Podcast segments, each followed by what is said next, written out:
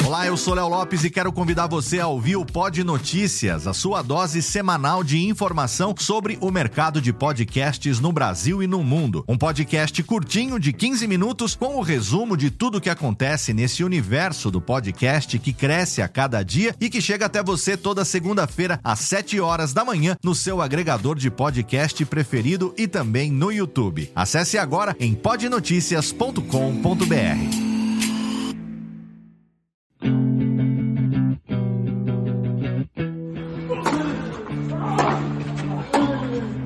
Drop Shot na paralela. A cobertura do primeiro Grande Slam do ano. Jeff Paiva apresenta o boletim diário do Australian Open com comentários de Ariane Ferreira e convidados especiais. Ready? Play.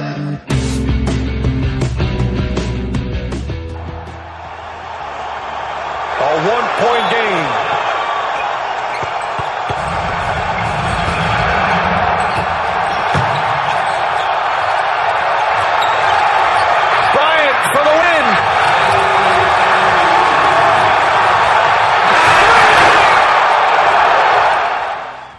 Dear Basketball. Salve galera da Bolinha Amarela, Jeff Paiva e Ariane Ferreira chegando com o Drop Shot na paralela dessa segunda-feira, como você ouviu aí, abrindo com uma homenagem ao Kobe Bryant, que morreu num acidente de helicóptero nesta, neste domingo, na Califórnia. Já seria um acidente terrível por si só, por ser uma pessoa tão importante no esporte, uh, num acidente tão bobo como esse, né? me lembrou o acidente do Fernandão, do Inter mas junto com ele estava também a filha dele, a Giana, de 13 anos, estava indo para um jogo de basquete, ela joga muito e jogava muito e acabou falecendo também junto com mais seis pessoas que estavam no helicóptero. Não, é um dia complicado, né, quando acontece esse tipo de coisa. É, é ruim, é, é mais ou menos o que o Nadal disse depois da vitória dele, independente de você ter uma proximidade ou não com, com Kobe, né, era o caso do Nadal, o Nadal não era próximo a ele, você vê uma pessoa com a importância que ele teve para o esporte, é, num geral, assim, o Kobe Bryant é um, uma grande figura do esporte num geral, uhum. é, partindo tão cedo, né, um rapaz jovem, 41 anos, quatro filhos, enfim, deixou a esposa com criança pequena em casa, e, e o Kobe Bryant tem uma característica, assim, que pouco se fala, e principalmente no Brasil, as pessoas não. O brasileiro tinha que aprender, principalmente a mídia, aprender a ressaltar muito. O Kobe sempre falou a carreira dele inteira que ele decidiu ser jogador de basquete não pelo pai. Para quem uhum. não sabe, o pai do Kobe Bryant era jogador de basquete, mas por causa do Oscar Schmidt. Isso. E ele, ele, ele para quem não sabe, o Kobe nasceu na Itália, enfim, quando o Oscar jogava com o pai dele. E quando o pai dele jogava com o Oscar, ele tinha uma relativa convivência com o Oscar, e ele fala que muito do, do fato dele gostar de criança, dele ser um cara muito alegre, ele aprendeu com o Oscar. Ele olhava para o Oscar e ele admirava o Oscar. E eu conheço o Oscar Schmidt, e o Oscar é uma pessoa que não tem tempo ruim para ele. Uhum. ele é, como todas as pessoas, tem todo mundo tem acertos e desacertos na vida. É, a imprensa brasileira, alguns jornais decidiram hum. focar num episódio triste da carreira do Kobe que a gente não sabe até hoje se ele cometeu ou não cometeu a violação que disseram que ele teria cometido. Mas eu acho que uh, todos nós vamos cometer erros e ninguém vai morrer herói 100% ileso. Uhum. Mas a gente tem que ficar com os ensinamentos que ele deu pro, pra gente em termos de é. esporte. Se você tá ouvindo a gente, nunca acompanhou podcast, é, basquete, uh, nunca, foi, nunca esteve habituado a acompanhar a NBA, não acompanha a NBB, uh, uh, os ensinamentos esportivos, e eu, eu sempre trago busco trazer para o podcast as histórias que o esporte ajuda a contar, mas que são histórias de vida, os ensinamentos que o Kobe deixou pra gente faz exatamente acontecer coisas como o Kyrgios entrar em quadra segurando para não chorar. É. Não é porque ele estava na Austrália, em Melbourne, contra o Nadal, é porque o ídolo dele faleceu e porque a figura como pessoa dele e de, de tantas outras pessoas no mundo todo que tinha mais qualidades que defeitos. Uhum. E eu acho que é isso que a gente tem que lutar, é isso que o, o Kobe Bryant deixa de ensinamento pra gente. Defeitos todo mundo tem, a gente tem é. que lutar para ter mais qualidades do que defeitos. Tem, tem histórias sensacionais rolando sobre isso, é, sobre essa coisa do Oscar. O, tem, tem uma entrevista que roda na ESPN, que está rodando agora bastante, por causa, obviamente, da morte do Kobe, em que o Kobe comenta em espanhol, e italiano, que ele fala as duas línguas, né? Uhum. Sobre como era assistir o, o, assistir o Oscar quando ele era criança. O Oscar jogava contra o time do pai dele e, e dava piaba. O próprio Oscar conta isso também na entrevista e dava piaba no, no, no, no, no time do Joe Bryant, que era o pai do, do, do Kobe. E a relação deles era muito legal mesmo. E a outra coisa é que a filha dele, que morreu junto, a Giana, Uh, era uma baita de uma jogadora de tênis, de, de uma jogadora de, de, basquete, entendia bastante, já com pouca idade, com 13 anos. E tem uma entrevista do Kobe sobre, é, com o, o Jimmy Kimmel, em que ele conta que quando ele estava na rua e tal, e aí o, pessoal chegava, os fãs chegavam e falavam, pô, você tem quatro filhas já, tem que ter um filho aí para você poder né, passar a sua, a sua herança. E diz que a filha dele, quando estava do lado, falava assim, ô, ô, ô, pode deixar que tá comigo aqui, eu tô jogando e a herança está garantida. Quer dizer, é uma perda grande também pelo talento que tinha a Diana Bryant. Didi Bryant que faleceu junto. Enfim, nossos, nossos sentimentos à, à, família mundial que perde um exemplo de, como a Nani falou, um exemplo humano muito, muito forte, muito importante e vamos, vamos tocar. O, como a Nani comentou também, o Kyrgios entrou em quadra com a camisa do Lakers 8, o Nadal depois usou o boné do Lakers. Uh, na hora da entrevista. A Elines Vitolina, que sempre adorou o, o Kobe e postava muita coisa dele também. Enfim, todo mundo que, que se importa com o esporte acabou sendo impactado por isso. Foi um dia muito complicado, não só na, na, na Austrália, como na própria NBA. Os jogos continuaram, aconteceram, as homenagens aconteceram nos ginásios. Eu, eu confesso que não entendi a, a, NBA não ter cancelado a rodada, mas enfim, a gente sabe os interesses financeiros e esportivos que que acontecem nessa hora. Mas enfim, as homenagens aconteceram. Alguns, joga alguns jogos começaram com os dois times fazendo, cometendo violações de 24 segundos, que é posse de bola, né? Que era exatamente o número do Kobe. Depois Isso. violações de 8 segundos na, com a bola na defesa, que era outro número do Kobe. Enfim, as coisas aconteceram de maneira, de maneira muito bonita e muito espontânea, né? Na noite de ontem teve o Grammy que aconteceu no Staples Center, que é o ginásio do Lakers. Então, durante toda a, a durante toda a cerimônia de entrega dos prêmios Grammy, os holof dois holofotes ficaram iluminados o tempo inteiro para o teto do ginásio, iluminando as camisas do Kobe Bryant que foram é, aposentadas pelo Lakers, né? Então, assim, pequenas homenagens que acabam acontecendo, a gente vai sabendo aos poucos e que mostram o quanto era importante o Kobe Bryant para o esporte mundial. Você tá falando disso, é... eu só queria fazer um adendinho. Depois de fazer a entrevista em quadra, o John McEnroe passou no. Não é bem um estúdio, porque a uhum. Eurosports montou o programa do Matt Wilander e da Barbara Schitt é... no Melbourne Park mesmo. As pessoas passam, uhum. gritam com eles e tal. E o John McEnroe, pra vocês terem uma ideia, o John McEnroe é um dos maiores atletas da história dos Estados Unidos. John McEnroe estava extremamente abatido é. extremamente abatido. Na hora que o Willander falou do Brian, ele não quis comentar, ele preferiu falar do Kyrgios e saiu. Uhum. Ele não ficou. Então, só para vocês entenderem, para quem, quem é muito fã de esportes americanos, obviamente entende o peso disso, mas é, é o que o Jeff falou, assim. Quem, uh, quem gosta de esportes, que, pessoas como a Osaka e o Djokovic, uhum. que o Djokovic falou do, do Kobe Bryant há dois dias na Eurosports. É. Falando exatamente o Kobe Bryant foi uma das pessoas que mais deu força para ele, para ele encarar a cirurgia no cotovelo e entender aquilo como um processo que fazia parte da história esportiva dele.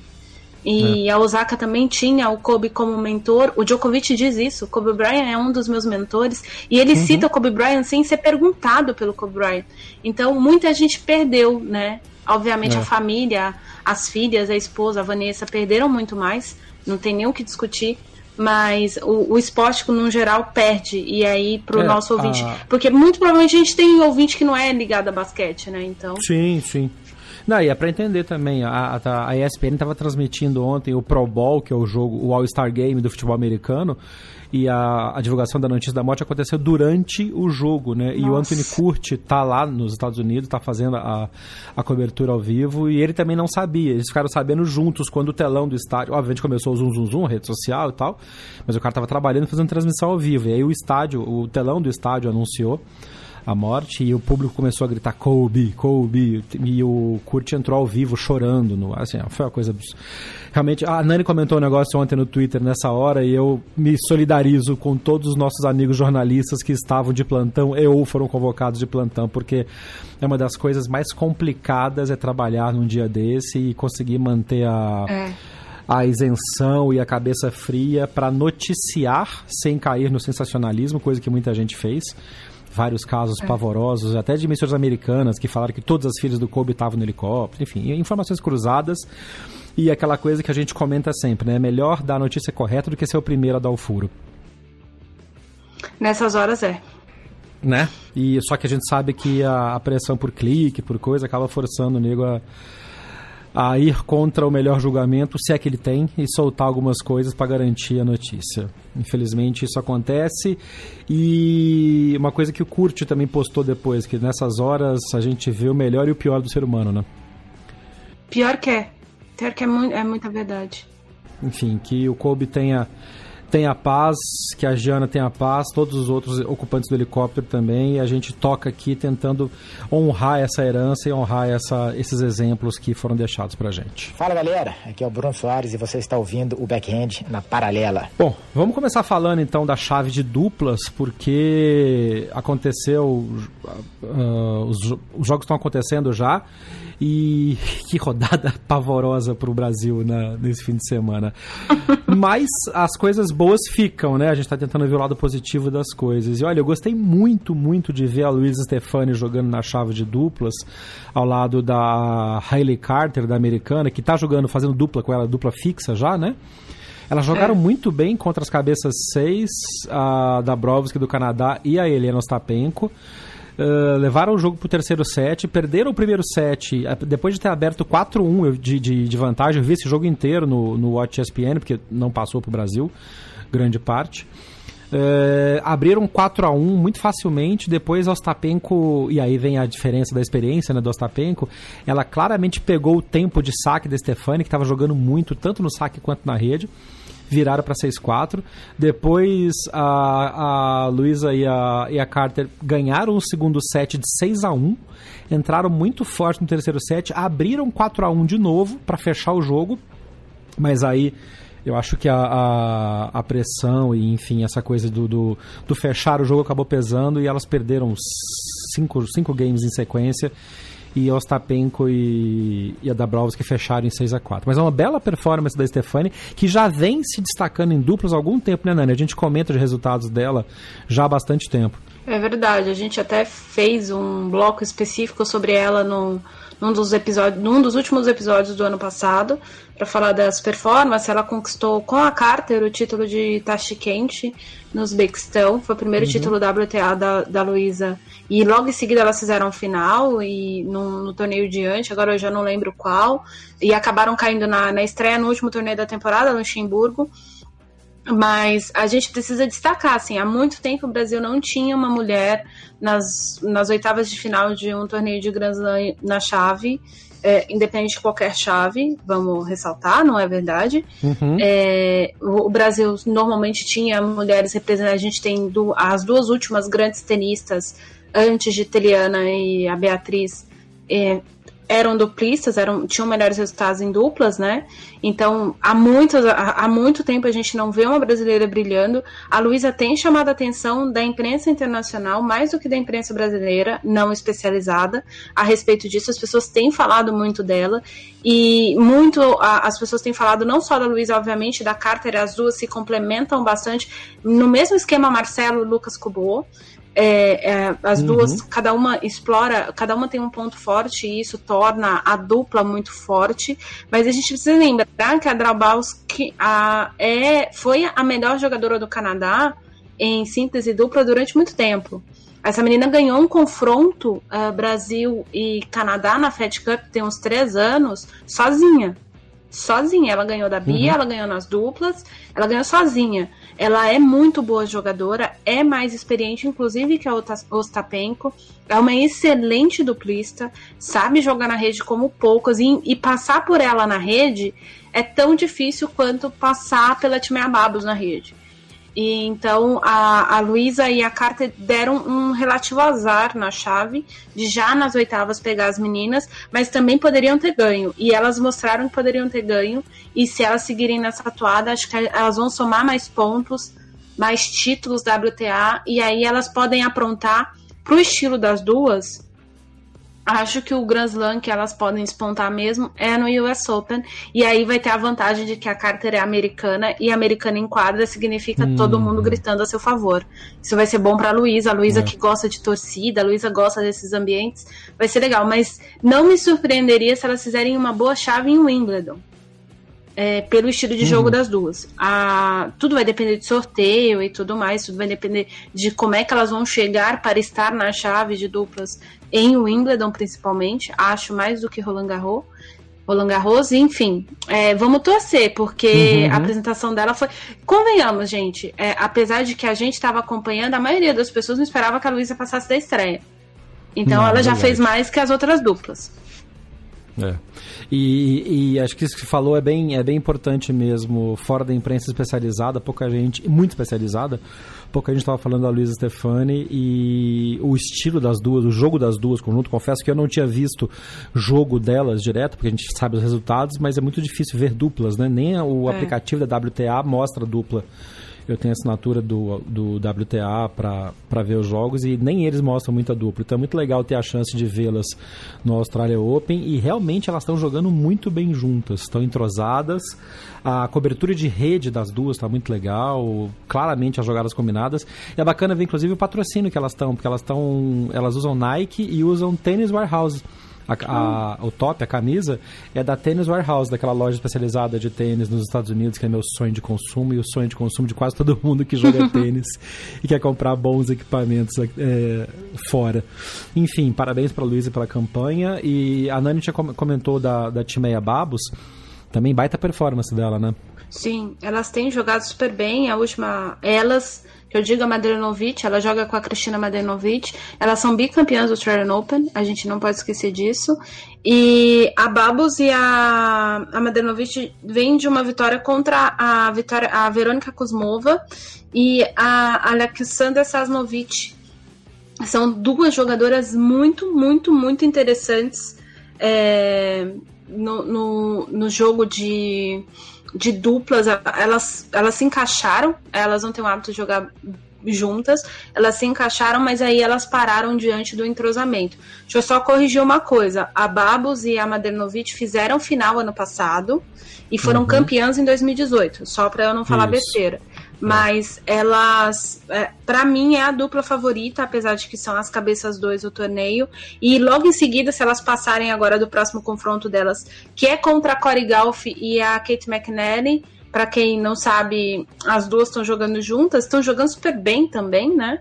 É, as, as norte-americanas se entrosaram, são da mesma geração. A dupla, a dupla Mac Coco. Exatamente, Mac Coco. É, é o que a imprensa americana tá falando. Não gosto muito desse nome. Inclusive tem uma foto sensacional, uma sequência de fotos sensacionais do fotógrafo americano. Ele é que alemão. assina como Jimmy48, Jimmy48. Ele é alemão, ele é alemão, muito bem. Parabéns, Jeff. Então, ele é alemão, Jimmy48. Uh, ah, a gente até segue ele, eu coloquei o link pro Twitter dele no post desse episódio. Tem uma foto espetacular da comemoração de ponto que a Coco e a, a McNally fazem, a dupla Mac Coco. é, que fazem aquele pulo para comemorar no ar, mas ao contrário dos irmãos Bry, que fazem o chest bump, né? O de peito. Elas são meninas, elas comemoram de lado, fazendo shoulder bump, que é batendo ombro com ombro no ar. E elas estão apavorando, já jogaram, fizeram uma boa campanha em Wimbledon, fizeram uma bela campanha no US Open e estão nas quartas de final do Australia Open para pegar a Timea Babos e Mladenovic. Outro jogaço de duplas femininas que você consegue ver, como a gente já deu a dica várias vezes, pelo aplicativo Watch ESPN. É um jogo que vale a pena você colocar na sua agenda, acontece na noite de segunda para terça. Exatamente. E aí quem vencer desse confronto, provavelmente, e aí tem um outro jogo de duplas. Gente, se você puder assistir jogo de duplas feminino, se tiver aqueles jogos longos de du... de simples que vocês não estão afim de ver, o jogo de cima dessa chave é, são as cabeças 3, a Mertens e a Sabalenka, contra as Chans, que são de Taiwan. É, essas, a, as, as meninas, né? A eu sempre esqueço o nome. A Latsika e a, a, Elas são irmãs, gente. A Hal Latin. É, la, a Lat... Latisha Isso, e Hal. A Latisha e Hal. Elas são irmãs e elas jogam é. muito juntas, elas jogam muito bem juntas. É uma excelente dupla do, do circuito feminino e elas são as cabeças sets. Esse, esse jogo também vai dar caldo. Aquele estilão Taiwan, que vocês já sabem. E a chave feminina em si tá só com confronto bom, mas esse confronto Tá toda esse, boa. esse lado de tá baixo tá aqui boa. vai provavelmente não dá para dizer que vai sair a campeã porque as cabeças um são a Ishii e a Strikova mas vamos ver né porque e tem a, a Ostapenka Draubals que provavelmente são um confronto de semifinal da Ishii e da Strikova também não me surpreenderia se elas fizessem final, enfim, mas provavelmente. Enfim, é. não dá nem pra apostar, né? Quem vai ser a campeã dessa chave ainda. Não. Acho que é uma das, é uma das chaves de dupla mais equilibradas dos últimos tempos de, de Grand Slam. Falando de duplas ainda, passando para o lado masculino, não foi também um bom fim de semana para o tênis brasileiro, porque tanto Marcelo Melo quanto Bruno Soares perderam. Bruno fez um jogo muito abaixo, inclusive eu falei com ele depois, bem chateado, porque ele teve duas, algumas duplas faltas em pontos chave do, da partida. E assim não foi o como ele comenta costuma brincar um, um bom dia no escritório. O good day at the office. Foi, foi muito ruim. Perderam para uma dupla australiana que era convidada que era o Duckworth e o Pullmans. Não era para perder não. esse jogo assim perderam o primeiro set no tie break 7 a 6 Aí ganharam com autoridade no segundo set 6 a 2 Depois voltaram a ficar desconcentrados, ele e o Pavic. O jogo foi pro, pro tie-break do terceiro set. E no tie-break do terceiro set foram duas duplas faltas do Bruno. Alguma coisa não estava legal. Ele também, na hora da dupla mista, ele não jogou bem com a, com a, com a americana, com a Melichar. E acabou eliminado. E assim, uma coisa muito triste aconteceu depois é que nos comentários do Instagram do Bruno, é, e no próprio Twitter, um monte de gente foi xingar, e não só brasileiros. É, foram xingar e, enfim, aquela coisa que acontece de vez em quando, né? O nego vai vomitar merda no, no, no Instagram ou nas redes sociais do atleta.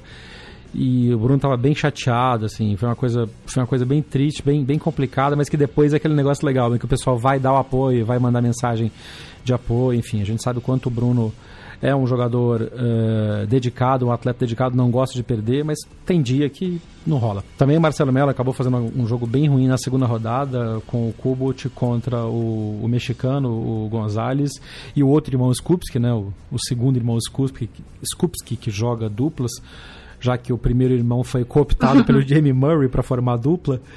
E também um fim de semana muito ruim para o Marcelo, que jogou duplas mistas, uma coisa que ele não costuma fazer com a Barbora Strikova, cabeça de chave número 1, um, e acabaram perdendo pro Jamie Murray e pra Bethany Matek Sands. Também deram uma baita azar na chave, né? É.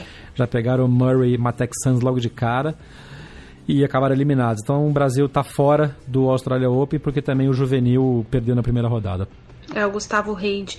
É, uhum. Sobre as derrotas, assim, no caso da derrota do Marcelo, apesar de não serem cabeças de chave e de não estarem há muito tempo juntos, o Gonzalez é um, é um jogador de duplas que, a, que eu gosto de ver jogar. Ele é, é, é o claro jogador de é, duplas. É, teve bons resultados já. É. é. ele, ele teve boas campanhas, já foi top 30 durante muito tempo. É, o Ken Skupski dos dois irmãos, o Jamie foi esperto, pegou o melhorzinho mesmo, que foi o Neil Skupski. Mas não foi burro, né? Eu, eu que não sou tá certo ele. Mas uh, periga, até porque o próximo duelo deles é o Puncel e o Saville. Saville, que foi um genial juvenil, que não fez nada em profissional ainda, Luke Saville. É, então eles podem ir avançando aí, chegar na semifinal tranquilamente. Mas eu tenho a impressão de que essa chave está se desenhando para um provável título do Dodi com Polasek. Ou o Rajiv Han e o Salisbury, né? Que são dois jogadores que uma dupla que fez, conquistou títulos também no ano passado. Tá aberta. Eu, eu não duvidaria de uma final entre Dodig Polasek e Rajiv Han e James Salisbury. Sim, mas eu acho esse confronto do Salisbury com o Han contra o Compton e o Struff, ou Struff, sei lá. É, Struff. É mais, mais difícil para eles do que, o, obviamente, o, os dois confrontos da frente do Dodi e do Polasek, uhum. porque daí se. E aí também a, eles vão pegar. Eles podem pegar os algozes do Bruno ou o Bublik com o Kukushkin, que daí já é uma dupla é. nacional, que joga Copa Davis. E aí esses casacos aqui são complicados, mas eu não sei. É, o Dodi e o Polasek evoluíram demais e vamos ver quem. Muito provavelmente vai ficar entre essas duas duplas o título de. Duplas, vale ressaltar que o Dodi e o Polasek eliminaram os irmãos Bryan é, uhum. na última rodada, na terceira rodada. Então é isso. É, vamos ver o que, é que vai rolar nessa dupla. É uma pena pro Brasil. A, acho que a derrota do Gustavo no juvenil também já era, é, era prevista, mas as derrotas dos duplistas brasileiros, uh, principalmente nas duplas mesmo, não nas duplas mistas, uhum. é, não eram previstas. A do Marcelo nas duplas mistas era um confronto difícil mesmo. Então, também uhum. não tem vergonha nenhuma de perder na primeira rodada para o Jaime e para a Matex Falando da chave masculina, a gente começa pelo topo da chave com o confronto que acabou de acabar enquanto a gente grava esse episódio, né, na manhã de segunda-feira. Rafael Nadal, como previsto por este jornalista que vos fala, fez 3 sets a 1, exatamente o que eu tinha falado. Não é nenhum mérito também, porque estava meio na cara, né, que é, a chance disso acontecer era grande, mas ok, eu vou levar meu, meu mérito nessa, porque eu acertei na, na no bolão. 3 sets a 1 contra o Nick Kyrgios. Exatamente como a gente comentou, né, Nani? O Kyrgios ia ser muito empurrado pela torcida, muito empurrado pelo seu próprio, pelo seu próprio entusiasmo, mas contra o Nadal era um pouco mais complicado porque o espanhol tá jogando muito. E aí a força mental do, do Nadal uh, se destaca de maneira muito forte. Eu acho que esse é, de tudo que a gente vai falar desse jogo, acho que esse é o ponto principal e é o que o nosso convidado de hoje, o Eduardo Onsins, o Edu comenta sobre, sobre essa performance. Olá, queridos amigos ouvintes do Beck na Paralela. É, um abração para o Jeff, um prazer estar aqui comentando um pouquinho sobre o Rafael Nadal. Ah, me impressiona demais a intensidade depois de duas décadas aí no topo do Rafael Nadal como ele consegue manter isso ainda uma constante. É, para o jogo dele, principalmente para os momentos importantes, essa intensidade pesa demais.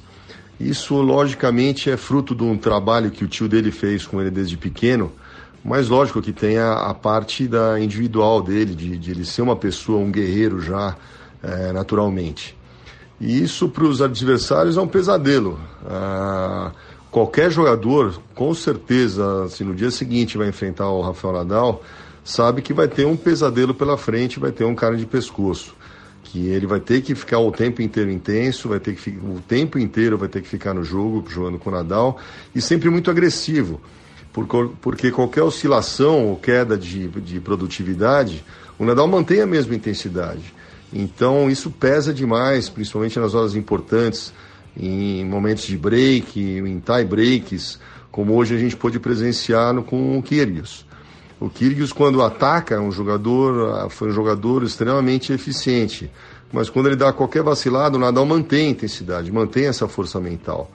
E é uma coisa que ele sempre uh, cultivou, continua alimentando essa intensidade, ele não deixa cair mesmo em dias ruins, ele, isso ajuda com que ele vença jogos difíceis em dias ruins também, que o grande campeão uh, vence não só nos dias bons, mas nos dias ruins também, por essa capacidade mental e intensidade do Nadal. Tá bom? Um grande abraço a todos os ouvintes do Backhand na Paralela e até uma próxima vez. Abração.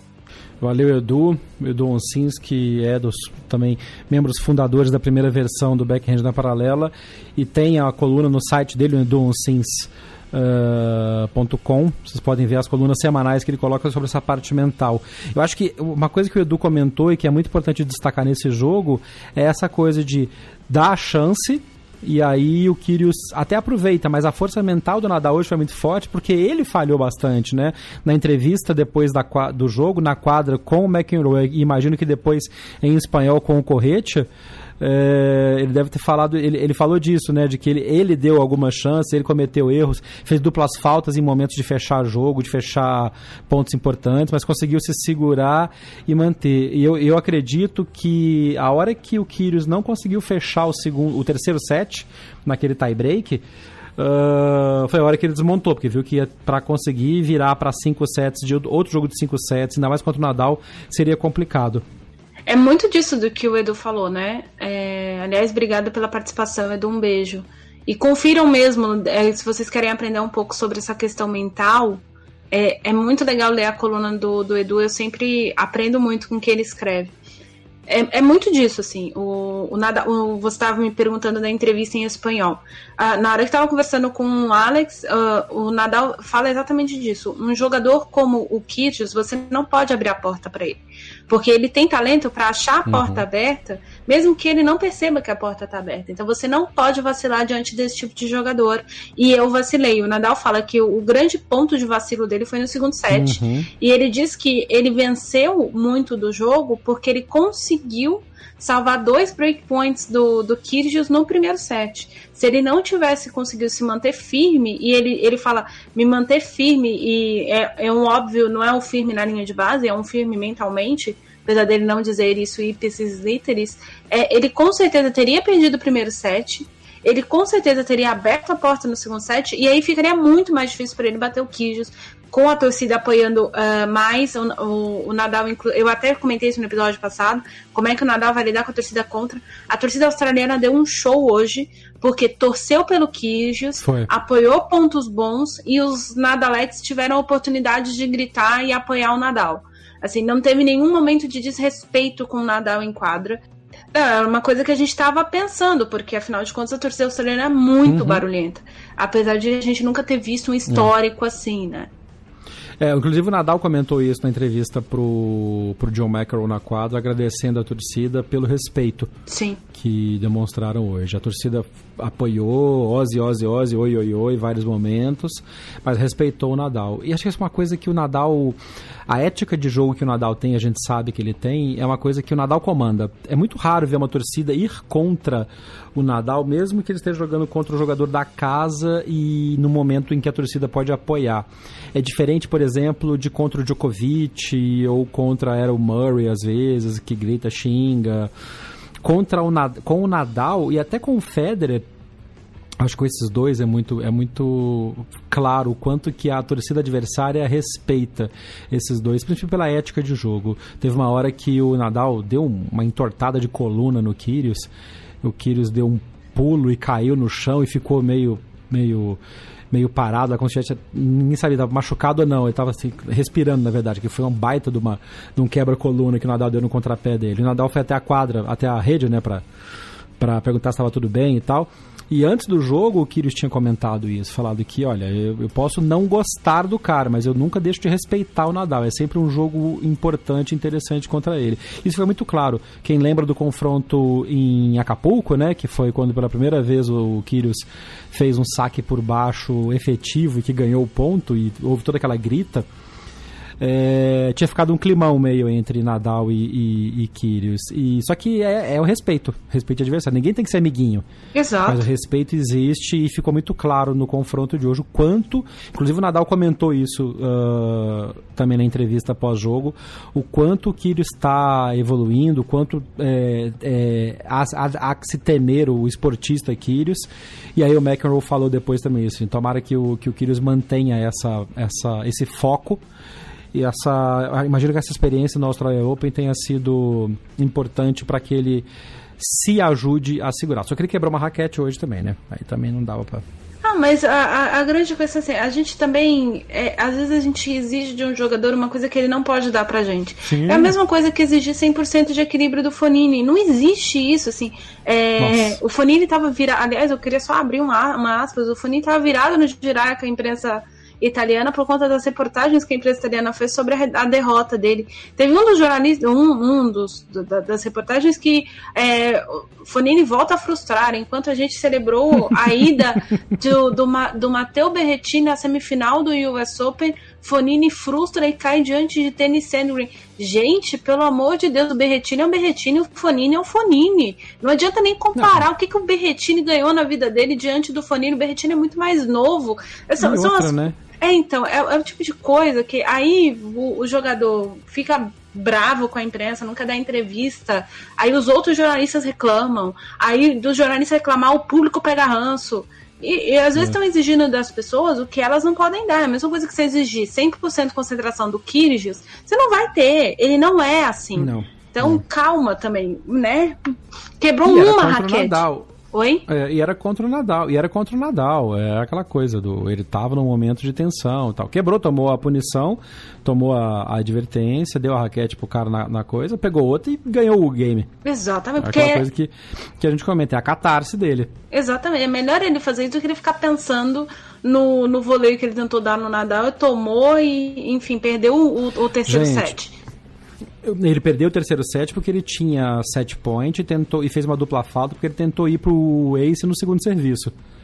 Então, Faltando um ponto para fechar o, o coisa. É aquela coisa, é a escolha. Se ele tivesse feito o ponto e ganhado o, o set, todo mundo ia falar: nossa, o cara é genial, não tem medo, foi para cima. É. Cada escolha é uma renúncia. Exatamente. Só que aí você lida com o, você lida com a consequência depois. Já que você falou do Fonini, vamos falar desse jogo, depois a gente volta pra chave lá em cima, porque assim, não é que o Fonini perdeu, tomou um atropelo, foram três tiebreaks. Exato. Foram três, não, foram dois tiebreaks. Dois tiebreaks e 7-5, 6-4 depois. Então assim, o Tennis Sandgren tem o mérito dele. O Fonini perdeu, o Sandgren ganhou o jogo, porque o Fonini deu de tudo. E é que essa coisa da imprensa, a gente tem isso na imprensa brasileira também, eh, de pegar e falar, ah, desaponta. Tem algumas palavras que se usa que, que, que são mais pesadas na hora que são recebidas do que na hora que são emitidas, né? E semiótica forte aí.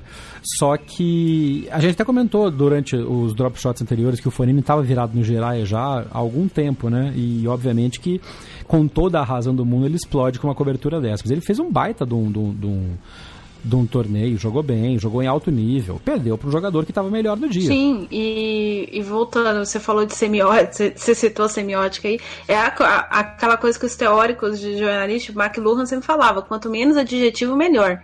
Decepciona, então. Exatamente. Pois é. Então, tendo dito isso, a mensagem chega melhor sem adjetivos. É, sobre o jogo do Fonini. Uhum. É, sobre o jogo do Fonini, a análise, assim, o jogo, friamente falando, o jogo foi muito bom dos dois, das duas partes. A, a, grande questão foi, o Fonini não teve ponto de decisão no primeiro tie-break, que foi no primeiro set. O Fonini não chegou a, o Fonini chegou a estar tá um game, daí ele faria os dois pontos e ficaria perto de set point. O Fonini perdeu, o Fonini uhum. não cometeu um erro. Ele fez uma escolha ruim que o Tennis Sandgren estava pronto para responder na paralela, e aí ele cruzou, o, o Sandgren estava posicionado na paralela, o Fonini fez a escolha pior que ele podia ter feito, que foi bater a bola na paralela, o Sandgren cruzou a bola, não deu tempo do, do Fonini chegar. outra coisa, o Sandgren tem, a, independente de gostar ou não, o estilo de jogo dele encaixa muito melhor na Austrália. Não burri, uhum. burramente falando, ele já fez semifinal no Australian Open é, já, já fez a grande Sim, campanha foi, da... foi onde ele estourou, inclusive, a gente comentou. Exatamente. Então, assim, ele já tem um controle do ambiente, né? Ele se dá bem nesse ambiente. Uh, o Fonini também, uh, aí no caso do, do 7 a 5 a quebra do Fonini foi muito mais as escolhas certas que o Sandgren fez do que o fato do Fonini ter. Porque uhum. o Fonini, por exemplo, trabalhou com o primeiro serviço quando foi quebrado e acabou perdendo o segundo set. No tie-break do terceiro set, foi exatamente o contrário. O Sandgren fez algumas escolhas erradas, enquanto o Fonini acertou em todas as escolhas que fez no tie-break, tanto que o, o tie-break que o Fonini ganhou, ele dominou muito mais do que o Sandgren no primeiro, no primeiro set. E aí, quando chegou pro quarto set, é. foi aquela coisa, a gasolina meio que acabou de um lado e do outro não, porque o Sandgren vinha de uma série de, de, de partidas mais tranquilas que as partidas do Fanini. Então, ok para ele. E, e, assim, tá, vai enfrentar o Federer porque mereceu enfrentar o Federer. É, essa uhum. Esse é o uhum. grande, é o, o, grande ponto. E outro, o Fanini, como a gente tem falado nesse podcast, tá com a mão estragada, né? Então, o fato dele ter é, chegado lá. bastante até. Eu, eu, eu, sinceramente, o fato dele ter chegado lá me surpreendeu muito. De verdade. Ele deve estar tá jogando. Ele deve estar tá morrendo de dor. E foi 6-4 no terceiro set. Foi uma quebrinha só também nessa coisa da escolha. Acho que você, foi muito feliz nessa de falar das escolhas que foram feitas. O jogo de tênis é isso. Sim. É um jogo disputado, perdeu nos detalhes e, e acontece, alguém tem que ganhar. E aí o Tênis Sandgren enfrenta o Federer agora, um Federer que não é que tá. Também outra coisa, a galera gosta de definir o jogo. Ah, tomou um susto no primeiro set. Não. Foi 6-4 o primeiro game, o primeiro set, o Fuxovitz ganhou do Federer. E aí o Federer acordou, falou: opa, peraí, tô aqui, fez 6-1, 6-2, 6-2. Assim, foi uma vitória sólida do Federer, que ao final do, do jogo cometeu mais uma das suas dead jokes, né, essas piadinhas do tio do pavê, aqui em português falando que já tinha jogado muito tênis, mas nunca tinha jogado contra o tênis. Ah, que beleza. Melhor a humanidade batendo palma pra esse tipo de piada, gente. Socorro. É, então, vai fazer o quê? É, e aí o vencedor de. Enfim, isso a gente vai voltar para a parte de cima da chave agora, só para não deixar complicado, porque o Nadal enfrenta o Dominic Thiem, que atropelou o Gael Monfils, Gael muito abaixo. Eu tinha comentado antes que uh, o físico do Gael já não estava muito bom para variar. Uh, e o Gael jogou muito abaixo, muito abaixo. Fez algumas tentativas de ganhar mais na raça do que no físico. É, e, mas o Tim estava muito concentrado, jogou muito certinho e atropelou o, o, o Gael 6-2, 6-4, 6-4. Primeiro set durou 27 minutos, foi uma coisa assim absurda. E aí quebras muito cirúrgicas no segundo no terceiro set para levá-lo para enfrentar o Nadal agora. E como não se desgastou muito contra o Tim, contra o Monfils, acho que o Tim chega com uma boa chance contra o Nadal. Porém, eu continuo achando que o Nadal passa. É, é, eu fico muito com as aspas do Nadal, assim, o Dominic Thiem é um jogador que o Nadal também não vai poder bobear com ele. Apesar de ser uhum. completamente diferente do Kyrgios e tal, é, não dá para o Nadal dar uma bobeira, ainda mais o piso rápido. Uh, mas se alguém for falar para mim assim, ah, tá você... muito lento, né? É, o piso tá lento. E aí essa é a grande, eu não sei o que tá acontecendo. Para mim, eu tenho essa impressão, não tô lá, não dá para confirmar 100%. Eu tenho a impressão de que a Rod Laver Arena tá mais lenta que qualquer outra quadra. A, a Melbourne Estão dizendo que ela estão dizendo que ela tá mais lenta do que algumas quadras de Roland Garros esse ano. Nossa, aí aí coitado do Tim, né, é. gente? Não, aí papo de jogador, papo de jogador tá mais lento, é. porque tem uma coisa também, né? É o primeiro ano, é o primeiro ano que a, a Dunlop tá fazendo as bolas. E a bola Dunlop é mais lenta do que a bola Wilson, que era a bola do Australia Open antigamente. Então a conjunção de quadra mais lenta, de, do, da, de como está o tempo na Austrália, da condição atmosférica e a bola Dunlop diminuiu a velocidade da, das quadras do Australia Open. É, e aí não tem muito com o que lutar, né? Tem que lutar com as armas que não, tem. Que aí, é. Se, se a, por exemplo, se esse jogo fosse empurrado para Melbourne Arena, eu acho que, uh, o, não que ele teria chance de vencer, não sei. Chance de vencer ele tem. Teria tanto... menos estaria menos assintoso pro Nadal, né? Exato. É, essa é a, a, questão. Assim, as condições da quadra favorecem um pouco o jogo do Nadal. Do, do Nadal. Essas condições da Rod Laver Arena, do jeito que a gente está vendo agora. A Melbourne Arena está uhum. mais rápida. Tanto é que eu acho que isso, inclusive, contribuiu na vitória do Kyrgios sobre o Kachanov. Né, para vocês terem uma Pode ideia, assim, né? O Kachanov errou mais, o Kyrgios foi mais preciso e tal, então talvez tenha ajudado um pouco. Não dá para dizer que foi cruci crucial, mas a quadra interfere, a quadra é parte do jogo. Inclusive o próprio Federer comentou isso. É, então. Porque, porque faz diferença, né? O Federer notou quadra lenta no jogo anterior ao jogo do Fuxovic, uhum. que agora eu já até perdi quem era o adversário que a quadra estava mais lenta. Ah, lembrei. Enfim, ele, ele simplesmente sentiu a quadra um pouco mais, mais lenta e beleza. Também ele deu uma sofrida contra o Milman, exatamente por conta disso. Assim, a quadra estava lenta e, e aí, enfim, a gente vai entrar no mérito de um jogo que a gente já comentou. Mas eu acho que o Nadal passa, acho que o Nadal passa sofrendo. Uh, por que, que eu acho que o Nadal passa? Porque o Nadal precisa de jogos difíceis. E o, o primeiro jogo difícil do Nadal foi o Kyrgios nesse torneio. Foi, a gente, tinha, é, a gente tinha comentado antes que isso aconteceria. E eu acho que ele passa e passa para pegar o Zverev. A gente comentou anteriormente que o Zverev prometeu doar todo o prêmio. O Zverev é um dos únicos que está chegando nas quartas de final sem perder nenhum set. Mas eu não sei até que ponto isso é positivo pro Sasha, sabe? É... É, é, dá confiança. Ele, tá, ele, ele chegou muito mal, né? Ele tomou piaba atrás de piaba na, na ATP Sim. Cup, tinha acabado o ano muito mal, queira ou não, isso gera confiança nele. Todo, ele, ele chegou sem ser favorito, está jogando sem peso, como anteriormente aconteceu em outros grandes lances, que ele chegava como o grande favorito da nova geração para tirar o top 3. Ele está jogando solto. Talvez seja essa a grande vantagem do. Aliás, Zverev joga bem quando ele é franco atirador, né? A carreira dele pois é. apareceu é. assim. Essa é um, uma característica dele, talvez porque ele não saiba lidar com pressão. E isso é um problema para alguém que quer e planeja ser número um do mundo num futuro. Uh, porque ele vai ser muito pressionado. A pressão de ser o número um do mundo é muito maior do que ser top 10, sabe? Eu não sei. É. É, do ponto de vista. Seria muito agradável que o Zverev, independente de gosto, que o Zverev avançasse. Uhum. Pela simples razão de que eu acho que Melbourne é um dos poucos lugares que a gente veria o Zverev vencendo o Nadal, por exemplo. Você acha? Eu acho, é um dos poucos mesmo, lugares. Mesmo com essa quadra tão lenta?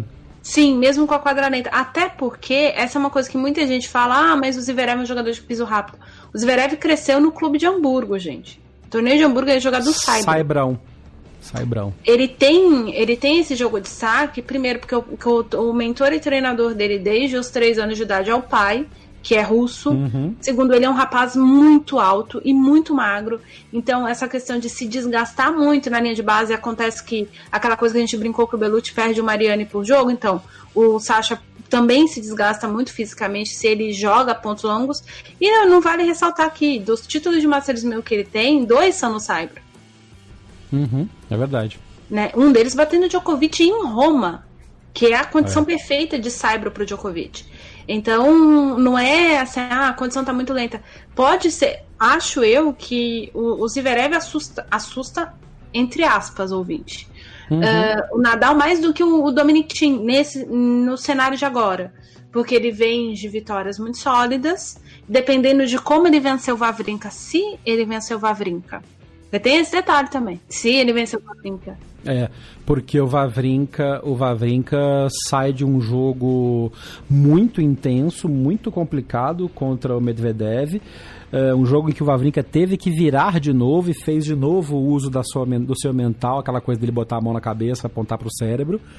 É, e chega desgastado contra um Zverev que está descansado. Porém, é aquela coisa que você comentou de outros jogadores também. O, o Vavrinka cresce nesses momentos e o mental dele está muito forte. O Zverev está vindo sem pressão, não perdeu nenhum set ainda. Então, se o Vavrinka ganha o primeiro set do Zverev, a possibilidade de cruzar a fiação no cérebro do Zverev e dar ruim de novo é grande. Exatamente. Eu acho que o grande porém do, do Zverev é ganhar bem o primeiro set e mesmo que ele sofra os sets seguintes, ele precisa vencer bem o primeiro set. O que, que é vencer bem? É não ir pro tie break, por exemplo. É fazer um 6-4, fazer um 7-5, é não encarar um momento tenso como um time break contra um jogador que tem os recursos que o Vavrinka tem. Uh, esse jogo do Vavrinka diante do Medvedev mostrou pra gente duas coisas. Se todo mundo achava que o Medvedev era o único jogador que podia criar um problema pro Djokovic, e na atual circunstância é isso que as pessoas veem tecnicamente, e não necessariamente eu discorde desse ponto de vista, significa que a única asa de morcego da carreira do Djokovic continua sendo Vavrinka. continua sendo Vavrinka. E, e, ou seja, a gente mudou de ano, o status do Vavrinka no circuito mudou, mas a asa de morcego do Djokovic continua sendo Stan Vavrinka não é o Federer e não é o Nadal. E aí os fãs do Nadal e do Federer vão querer me esmoer. Mas é isso, hum. gente. É, mesmo com vitórias do, do, dos dois sobre o Djokovic e o fato de que eu, Ariane, acho Nadal e Federer mais jogadores que o Djokovic, na atual circunstância, o que apresenta em quadra, tecnicamente, taticamente, mentalmente, só o Vavrinka consegue desestabilizar por completo o Djokovic em determinados momentos. Isso é muito, muito especial para o Stan, entendeu? A, tricampeão uhum. de Grand Slam e todas essas coisas. Então, se o Zverev tem consciência desse cenário, por exemplo, e o Zverev bate o Vavrinka, ele pode tomar piaba do Nadal, entendeu? Ele pode tomar é. piaba do Nadal que ele vai voltar pro circuito com o seguinte pensamento: eu fiz semifinal de Grand Slam, finalmente, amém, aleluia. Eu bati o Vavrinka. eu posso bater qualquer um. É isso aí. É... A gente falou do Federer e do Sandgren já, e a parte de baixo pode prometer um confronto Federer-Djokovic, que o Djokovic passou para o Schwartzman como esperado, ah. sem maiores preocupações, e vai pegar o Milos Raonic, que passou pelo Tillit num jogo que foi sub, subavaliado. Raonic jogou muito bem contra o Tillit, eu achei que fosse ser mais duro o jogo, passou bem contra o Tirit e chega para pegar o Djokovic como franco atirador total. É o cabeça 2 contra o cabeça 32, né? O último cabeça de chave. Só que o, o, o Djokovic está vindo bem, está vindo animado, exaquado, enfim. Acho que é um jogo que o Djokovic é, é do Djokovic para ganhar se o, Raonic entrar tranquilo, ele pode aprontar, pode cometer o crime. Mas é. Em inglês tem essa expressão, né? O, o jogo é de alguém para ganhar, não é de outro que, que tem obrigação de fazer alguma coisa. Se ganhar, não faz mais que obrigação. Se o Djokovic perder, é zebra. Então, acho que isso tira um pouco do peso do Raonic. Total, e aí bota ele diante de uma situação, assim, de uma situação que ele já viveu, né? Não custa lembrar que o Raonic já fez final de Grand Slam também. Então, é, é o tipo de experiência que ele já passou por ela. Não tá ali de graça, entende?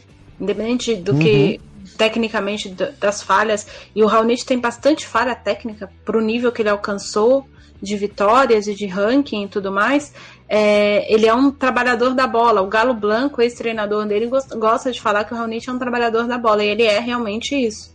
Uh, ele, ele lida e ele trabalha com os, os, poucos recursos que ele tem e ele tenta melhorar.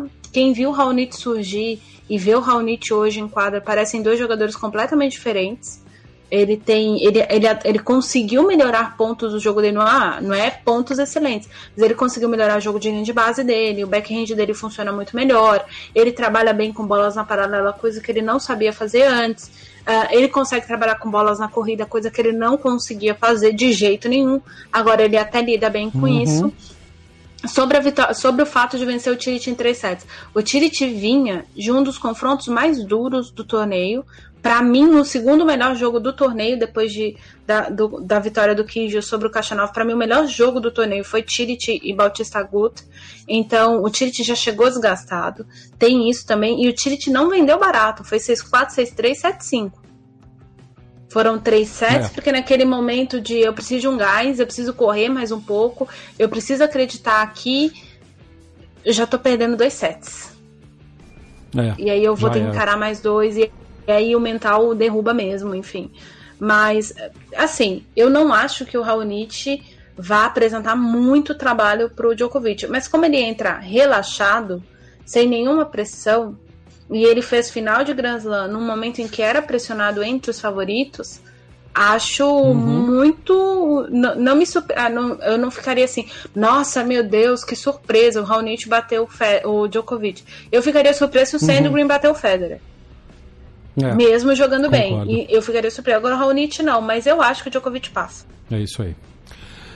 Bom, as, as quartas de final então estão formadas com Djokovic, Raonic, Federer e Sandgren. Esses jogos acontecem na noite desta segunda para terça, né, 28 de janeiro na Austrália, e depois no outro dia Zverev, Vavrinka e Tim e Nadal.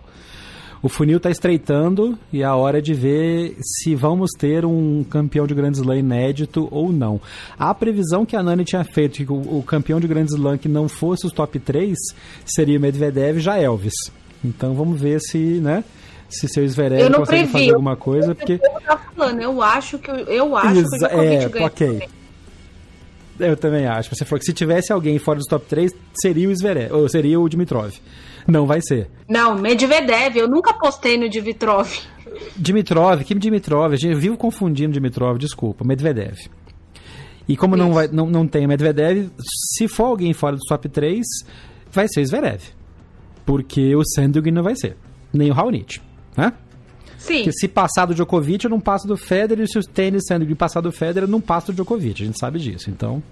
E tem aquela coisa também, se o, o Zverev passa do Nadal, Aí abre para ele, né? Primeiro ele tem que passar do, do Vavrinka, vamos lá. Mas assim, se ele passa do Nadal, cara, ele não tem.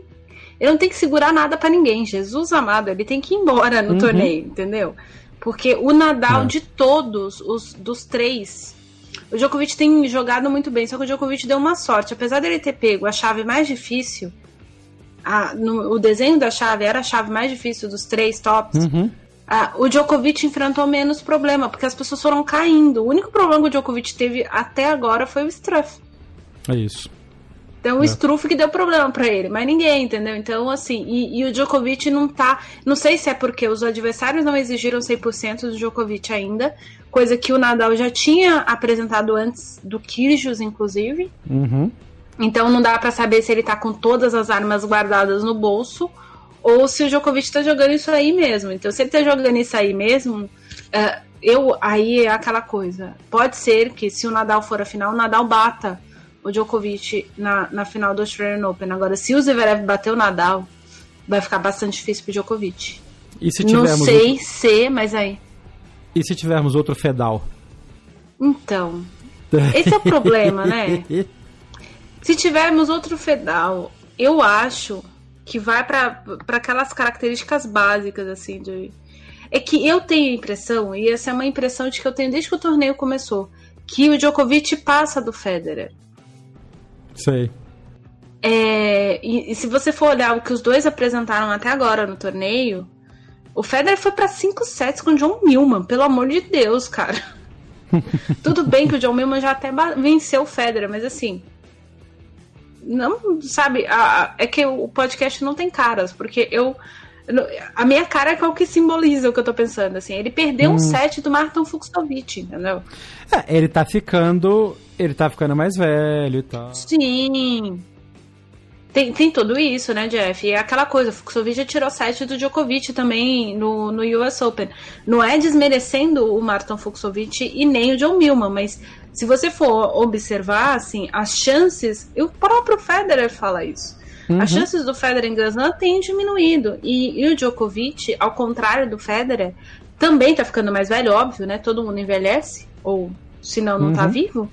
Ah, Ele tem seis anos a menos, ele tá no pico do auge dele, então não sei, não sei. Pode, pode ser que o Federer me calhe a boca e também não vai me deixar surpresa, porque é o Federer, né? Mas enfim.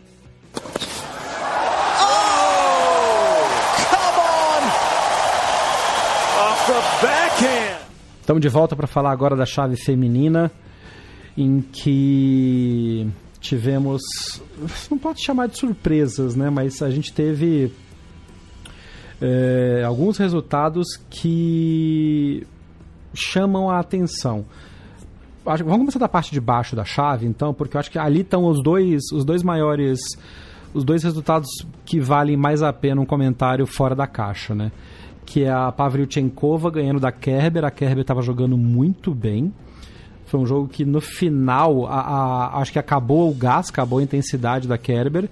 E aí a Pavlyuchenkova fez 6 a 2 no terceiro set. Mas foram dois sets muito apertados em que a Kerber já estava praticamente derrotada no meio do, do, do segundo set. Se recuperou, venceu um tie-break apertado.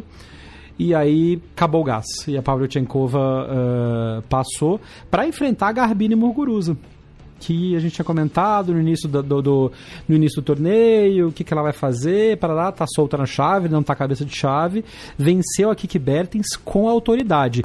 Também tem um pouco a ver, talvez, com o fato da quadra tá mais lenta, a bola tá mais lenta, e aí entra a Conchita. Eu acho que entra com chita independente da quadra lenta. ah, 99% dessa performance da Garbine até agora tem a ver com a Conchita. Tática da Conchita, estratégia da Conchita. Você vê. E aí tem uma coisa que aí a gente vai falar: nossa, como o treinador é bom. Mas aí a gente tem que puxar para a inteligência da jogadora. Né?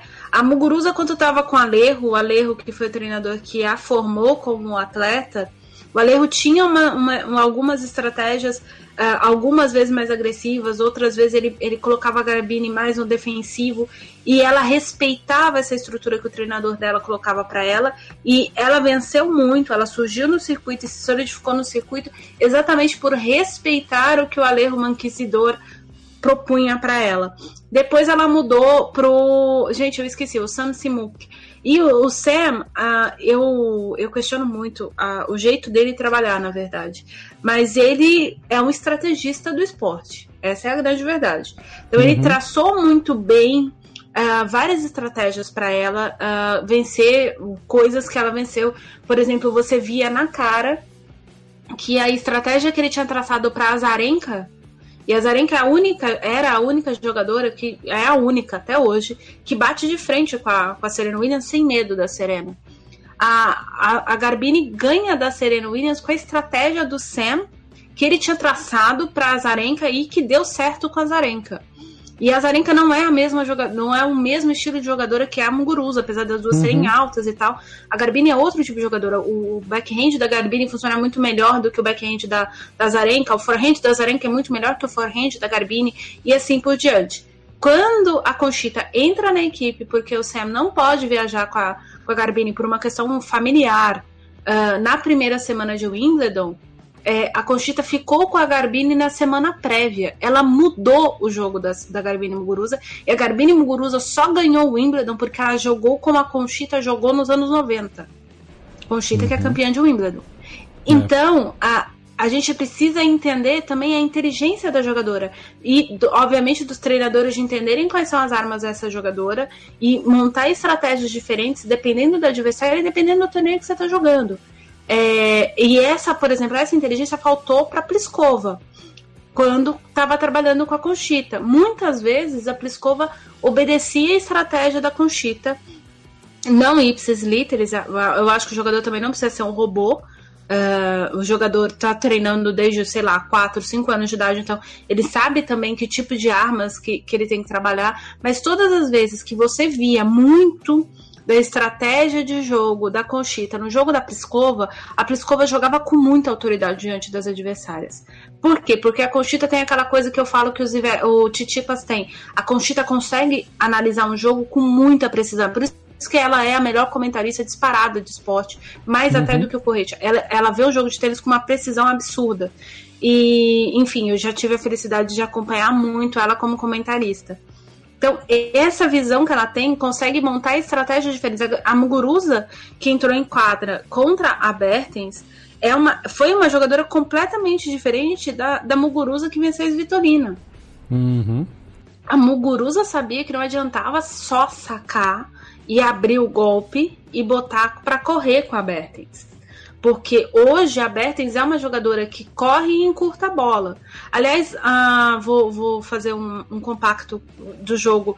É, vou, já vou citar outro jogo. Tem um, um quadro aqui no, no Games Mats Game Match and Mats, que é o programa que é. tem. Uh, que tem o, pro, o, programa que tem aqui na Eurosports, que, em que o Mats Wilander traz um jogador que venceu e ele, com números e estratégias, ele pergunta as coisas táticas para os jogadores. A de hoje foi a Simona Halep. E ele hum. pergunta para a Halep por que, que ela estava trabalhando determinado tipo de bola. E aí a, a Halep faz uma análise da Mertens muito precisa. Ela diz: a Mertens é uma batalhadora de linha de base que gosta de controlar o jogo e trabalhar dentro de quadra.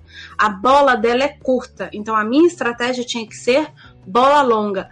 Quem é uhum. é a Kiki Bertens? É a jogadora que trabalha bem na linha de base, então se você resolver movimentar ela, ela vai te devolver a bola, só que ela precisa controlar os golpes e ela precisa jogar dentro de quadro.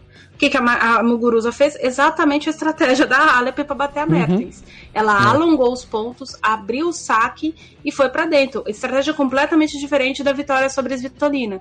E isso é o quê? É treinador, cara. É Não treinador. tem outra coisa. Isso é treinador. Assim como, assim como a Conchita fez isso com a Muguruza, o, o Derrick Cahill fez com a, com a Halep. E eu vi, eu vi esse jogo, foi bem isso mesmo. Tava muito claro que a Halep estava jogando taticamente muito bem contra a Mertens e foi um duplo 6-4 sonoro. Né? Foi uma vitória maiúscula para pegar uma conta Veit agora que vai chegar bem desgastada pela batalha que ela teve com a Iga Swiatek. Eu ouvi o, o, o YouTube lá para aprender a pronúncia do A da polonesa. Quando o A tem aquela perninha para baixo, tem som de ON. É meio como o tio no, no português que transforma o A em som de AN, mais anasalado. Então é Swiatek. Pois é, Swiatek. Ai, gente, de vez em quando eu vou chamar. Agora não adianta que ela já perdeu, não vamos falar mais. É, mas vai ter um dia que eu vou chamar ela de Viatec de novo. Então. Ah, vai, vai. vai. mas é. E foi um jogo, assim, bem brigado, mostrando que essa menina não está de brincadeira no circuito. Não está mesmo. Uh, é uma jogadora inteligente, é, tática não é muito com ela, né? Ela joga de um jeito um, um set, o, outro set ela joga de outro. O que a gente falou da Mukuruza e da Alep não serve para ela. Porém, ela, ela foi é. muito estratégica em vários pontos com, com a Contavate. E exatamente por não ter uma tática específica para o adversário, independente de quem seja o adversário, ela vacilou no segundo set. Ela podia ter fechado o jogo em dois sets. Essa é a real. Uhum. E aí, no segundo é set, verdade. vai a luta, vai a luta, vai a luta. A Contavete é mais experiente, apesar de não ser tão mais velha assim. Acho que a Contavete está com 25 anos, vou até conferir aqui. A Contavete... É, mas contra 18 das, das Viontech é, faz a diferença. Sim, 25, 24 tem a Contavete, mas é, a, é muito mais experiente, então chega uma hora em que a experiência que pode definir ou não uma partida e foi o que aconteceu com elas duas. É, só para não perder, que eu acabei falando da Muguruza, meti a Halep no meio e, e fiz uma confusão danada. Sobre a Pavlyuchenkova que você me perguntou, a Anastia foi muito, é, foi muito sólida e ela resolveu botar a quebra para correr, coisa que ninguém tinha feito com a quebra ainda. Ela botou a quebra para correr mesmo e ela brigou.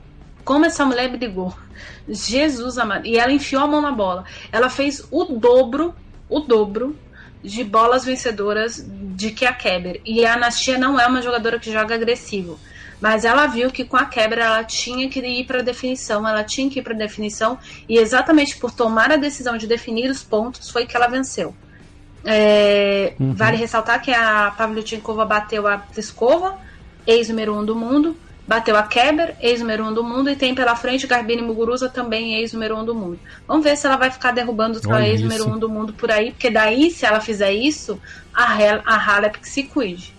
Porque daí ela vai. É, porque daí, porque ela, se ela vencer, ela pega a Halep. Ela pode ser campeã ganhando. Ela pode ser campeã ganhando só de número 1 um do mundo, hein? Exatamente. Só de. E porque ela pode ir pra final e ganhar da atual número da 1 um Bart. do mundo que é abaixo, que do lado de é cima verdade. é a, a, a é franca favorita. Então, é, é, ela pode fazer uma história absurda nesse torneio ainda. Seria uma história sensacional. Seria incrível. Eu acho que a Halep passa da Kotaveit com tranquilidade, acho Também eu. Acho. Também acho. E quando eu digo tranquilidade, é tipo um 6-4-6-3. Por... É, é, por aí. É uma é. coisa assim, porque a Halep... Que seja um duplo 6-4, como ela fez com, com a... Mertens como ela fez com a Mertens. Porque a Halep deu bobeira ainda com a Mertens. Ela abriu 3 a 0 no segundo set com a Mertens. A Mertens ainda correu atrás. A Mertens deu uma corrida atrás é, e tal. Tem o, tem o mérito da Mertens também de ter conseguido dar uma, uma respirada. É, na parte de cima da chave, então, como a gente estava falando, está bem aberta para Bart. A Bart ganhou da, da Alison Risk até com um pouco mais de dificuldade. Tomou um 6-1 no segundo set, não sei o que aconteceu. Era Austrália Day, passou o avião em cima da quadra e tirou a concentração da Bart. Eu sei que a, a, a Risk quase cometeu o crime, mas aí depois a, a Bart se recuperou e ganhou. E agora pega Petra Kvitova, que fez jus ao famoso apelido de Petra com o 3 no lugar do E, né? Tinha tudo para ter ganhado em, em dois sets perdeu o tie-break do primeiro set bem de, bem, bem de bobeira, não precisava ter levado pro tie-break nem, né? Do primeiro set, e depois fez 6-3, 6-2. Então, Petrão da Massa cumprindo a, a, a cena de três sets contra uma Maria Sakari que jogou bem, conseguiu, fez um mental interessante no primeiro set, se recuperou, levou pro tie-break, ganhou, só que aí depois acho que aí acabou a musaca. Do é, aí acabou, não tinha muito o que fazer, assim, mas a vendeu caro. A, a, grande verdade é essa. A Maria Sakari vendeu caro essa vitória para Petra Kvitova, o que faz com que a Petra possa chegar um pouco desgastada diante da Bart. É, a gente vai descobrir se a Bart vai ganhar ou não o título, se a Bart, como a Bart passar da, da Kvitova. Eu uhum. acho que se ela passar com muita tranquilidade pela Kvitova, e novamente, o que é muita tranquilidade, 2 sets em 6-4, por exemplo, eu acho que ninguém segura uhum. a Bart mais. Eu acho que ninguém segura a Bart mais. Eu eu não sei porque eu acho que eu acho que esse Australia Open tá com cara de Tunísia. Cara, se for, velho, eu vou chorar. Não vou. Não é não sensacional? Vou... Eu vou chorar, velho. Seria sensacional, mas o que a Onze, o que a Onze Jabeur fez com a, a Wang, principalmente na na, no primeiro set, que foi decidido no tie-break, acho que ela ganhou o jogo no primeiro set, porque ela conseguiu superar o entusiasmo e a força que a Wang chegou para jogar depois da vitória contra a Serena. E aí fez um jogo taticamente perfeito no primeiro set, tirando a Wang da zona de conforto, tirando a Wang de um plano de jogo que tinha sido traçado contra a Serena e que ela começou a tentar aplicar contra a Ons Jabeur e nos primeiros games estava funcionando. Mas aí a inteligência dentro de quadra da ONS uh, me pareceu ser a, a chave para que ela conseguisse quebrar o, o, ritmo da, da Vang e aí no segundo set foi um atropelo, um show e fez 6-1 e chega muito sólida para pegar a Sofia Kenin que ganhou da Coco Golf porque a Coco desmoronou em quadra. Né? A Coco ganhou o primeiro set num tie-break muito emocionante e depois, obviamente, a menina tem 15 anos de idade, uma hora, uma hora a bolha ia estourar. Só que estourou de maneira assim que ela não conseguia se achar de novo. Ela perdeu a concentração, muito erro não forçado, muita dupla falta, faltou tranquilidade. E a Sofia Kenin, que é uma jogadora sub, sub celebrada, todo mundo fica babando o ovo da Coco, mas até o próprio pai da, da, da, da Kenin também comentou isso. Também é outro daqueles pais russos, né, hum. que, que tenta chamar atenção para a filha, mas comentou que tem pouca gente falando da Kenin, ela tá voando abaixo do radar. E tá mesmo, mas eu acho que ela não passa da 1JB. Eu acho que na hora H da experiência, a 1JB passa e chega para fazer uma belíssima semifinal contra a Bart. Sim, eu, eu também acho que a, que a UNS muito provavelmente passe pela Kenin, até porque a Sofia tem dado umas sofridas e ela conseguiu uh, grandes resultados exatamente por conta disso, né? De saber sofrer e tudo mais. É, eu não sei exatamente até que ponto a gente pode esperar muito no sentido de ela bater muito de frente com a ONS e a ONS está muito uhum. motivada por essa coisa da história e tudo que ela fizer de agora em diante, se ela vencer um set da Keninha, ela já está escrevendo uhum. história. E, e tá, e tá numa semana inspirada. Aquela semana a gente sabe que o jogador dá tudo certo pro jogador. Sim, que, é a, que é a bendita da, da, da, da situação do, do ponto de, de virada, que tem jogador que tem. Isso, e ponto de inflexão. Era a vida inteira pra ter. Então, eu não sei, assim, é. acho que esse é o, o grande ponto. É, eu acho que se a ONS passar, ela vai dar muito trabalho pra Bart. Sim, mas eu já não sei eu vou precisar ver as duas em quadra de novo para ver como é que elas estão fisicamente para poder apostar qualquer coisa. E, ah, acho que a vantagem da 11 nesse caso é porque a 11 é muito mais forte fisicamente. Então, para a recuperação dela, ela ganhou com muito mais tranquilidade do que a do que a Kenin na última rodada. O tempo de recuperação dela é menor, ela tem mais ela tem mais gasolina no tanque para tirar, né? Sim. E ela chega muito embalada por toda essa questão histórica e todo o apoio que ela está tendo. Então, eu acho que ela, ela entra como favorita contra a Kenin e pega e pega talvez a Bart vindo com todo o apoio da torcida. Eu sei que sim, se der um Jabeur e Bart na semifinal, é para fazer dois balde de pipoca. Porque um só vai acabar no meio. E aí a gente já sabe do seguinte: a Kvitova já jogou com torcida contra e ficou uhum. doidinha no Australian Open. Ela ganhou, é. ela ganhou é essa partida contra a Sakari na base do ódio. A Sakari cometia erro, ela gritava. é, a Sakari cometia um erro, ela gritava. Foi, foi um negócio. É, foi até. Fazia tempo que eu não via aquilo é acho... assim. Eu acho que contra a Bart isso não funciona porque a Bart é muito blasé, né? Ela é muito tranquila, ela não demonstra. Ela até por dentro tá fervendo e tal, mas ela não demonstra. Ela tem uma carinha muito ela absorve bem esses, esses impactos. Então eu acho que com a torcida contra pela australiana é diferente da torcida contra contra os gregos. Enfim. É, a ver, mas, mas, a ver. mas vamos ver. Eu não sei. Para mim, a favorita ao título, a Pavlyuchenkova, que me perdoe, e a Muguruza também. É, provavelmente a campeã do torneio. É não, a, campe, é, a Halep tá quieta, comendo quieta, tá fazendo a mineira, igual ela fez em Wimbledon. E tá uhum. tá certa ela. Do lado de baixo, a, quem desponta é obviamente a Halep. Mas eu acho que muito provavelmente a gente tem a campeã do Australian Open dessa partida de baixo que Vitor. Ah, vamos ver. Vamos ver. Bom, bem interessante. É, antes de terminar o programa, eu queria deixar um abraço para alguns ouvintes que mandaram mensagem para gente. O Diogo Xavier, que falou que o Federer deu muita sorte, que ele acha que o Nadal cai nessa, nessa, nessa rodada agora. Vamos ver. É, e um abraço pro Lucas, que mandou mensagem pra gente pelo Instagram, Lucas Editor, que é um também um dos nossos ouvintes, herança da, da rede Radiofobia e que está começando a jogar tênis agora. Ele mandou uma mensagem muito legal perguntando que raquete que eu recomendaria para quem está começando. Ele e a esposa vão começar a jogar tênis agora, já fazem academia, vão começar a jogar tênis agora. E é o tipo da mensagem que deixa a gente muito feliz de receber, porque é um dos, do, dos propósitos do programa é, falar de tênis para quem gosta de tênis, não necessariamente joga ou, já acompanha o tênis, para quem está chegando agora. Então, bem-vindo, Lucas e esposa, que vocês tenham muitas horas interessantes se juntando à galera da bolinha amarela.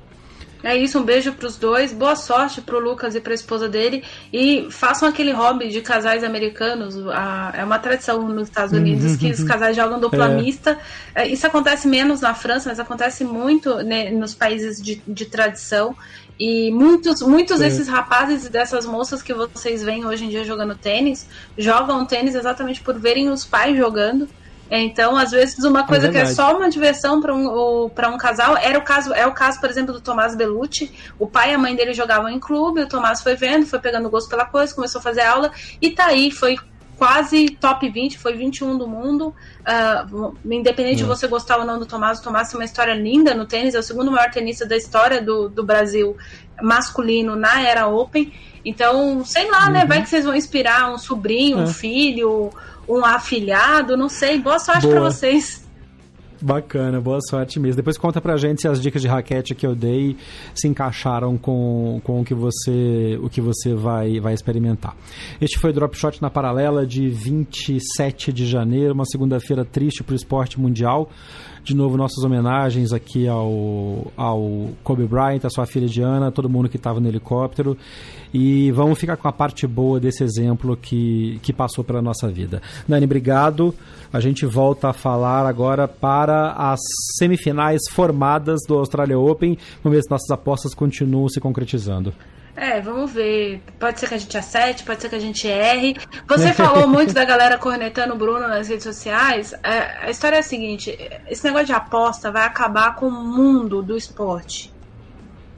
É verdade. É isso. Então, se você aposta, aprenda o seguinte: você aposta igual eu aqui e o Jeff. Obviamente, eu e o Jeff, a gente tem um conhecimento um pouco uh, de ver o esporte, de acompanhar o esporte, tá por dentro das notícias, tá por dentro do, do preparo de, da maioria dos atletas. Então, a gente tem um tipo de, de pitaco diferente do seu. Mas quando duas pessoas entram em quadra, ou quatro pessoas entram em quadra para jogar tênis, ou qualquer outro esporte, cinco no basquete, seis no vôlei, que seja, qualquer um dos lados pode vencer, porque aquilo é uma competição, e numa competição qualquer um pode ganhar e qualquer um pode perder. Se você aposta, você aposta por você.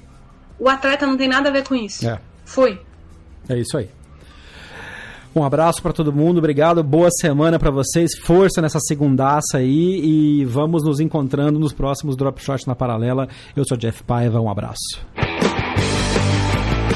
Você ouviu o Drop Shot na Paralela. Não deixe de acompanhar diariamente as informações atualizadas no Twitter, Facebook e Instagram. BH na Paralela. Game, Este podcast foi publicado pela Radiofobia Podcast Network.